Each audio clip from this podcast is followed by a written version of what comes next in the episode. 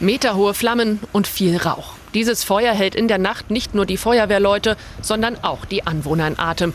Auf einem Parkplatz östlich des Leipziger Stadtzentrums brennen zwei Transporter lichterloh. Doch auch weitere Kleinbusse, die alle zu einer Autovermietung gehören, werden von den Flammen erfasst. Und starker Wind macht es für das Team nicht gerade leicht zu löschen. Die Feuerwehrleute tun alles dafür, dass die Flammen nicht auf noch mehr Autos oder gar Häuser übergreifen. Zum Glück wird niemand verletzt. An Schlaf ist für die Anwohner nicht zu denken. Es hat halt geknallt, dann haben wir den Rauch gesehen. Ja, und dann halt der Wind hat es dann auch in die Wohnung durchs angekippte Fenster reingetrieben.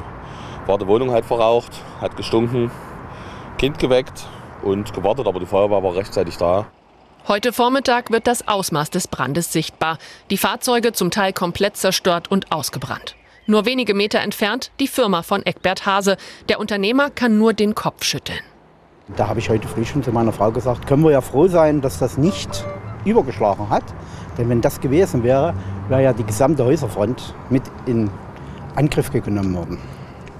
Also ich, ich persönlich kann es nicht verstehen. Ich kann das einfach nicht verstehen warum äh, sowas gemacht wird. Und wie ich gehört habe schon, es gibt sogar schon wieder Bekennerschreiben. Auf der linksextremen Internetplattform Indie Media haben Unbekannte in der Nacht geschrieben, dass sie die Autos angezündet haben. Der Grund sei, dass Lina freigelassen werden soll. Gemeint ist Lina E. Ihre Verhaftung im November hat in Leipzig schon mehrfach für spontane Proteste wie diesen gesorgt. Der Studentin wird unter anderem vorgeworfen, linksextreme Anschläge angeführt zu haben.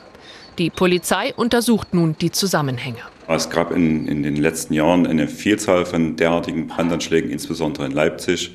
Äh, der letzte große war in der Neujahrsnacht und wir gehen hier davon aus, dass es auch eine weitere linksmotivierte äh, Gewaltstraftat ist. Die Sonderkommission Links des Landeskriminalamts hat deshalb die Ermittlungen übernommen.